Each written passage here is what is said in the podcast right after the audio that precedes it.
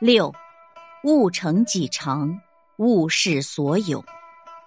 原文：天贤一人，以会众人之语，而是凡成所长，以行人之短；天赋一人，以济众人之困，而是反邪所有，以凌人之贫。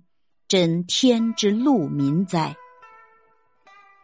原文的意思是：上天让一个人聪明圣智，派他教导一般人的愚钝。可是世上一些人反而喜欢卖弄自己的才华，来反衬那些天资不如自己的人。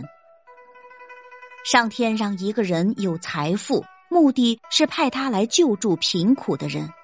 可是世上一些拥有财富的人。却仗势自己的财富来欺凌穷人，这种人真是违背天意的罪人。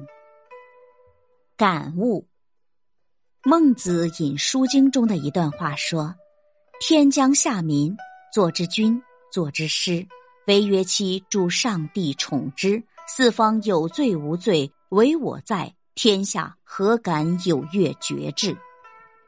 译成现代的白话文，意思就是。天降生一般的人，也替他们降生了君主、师傅。这些君主人士的唯一责任是帮助上帝来爱护人民。因此，四方之大，有罪无罪都由我负责。天下谁敢超越自己的本分，胡作非为？现代人不信天命，但有财富的人应该帮助那些不如自己之人。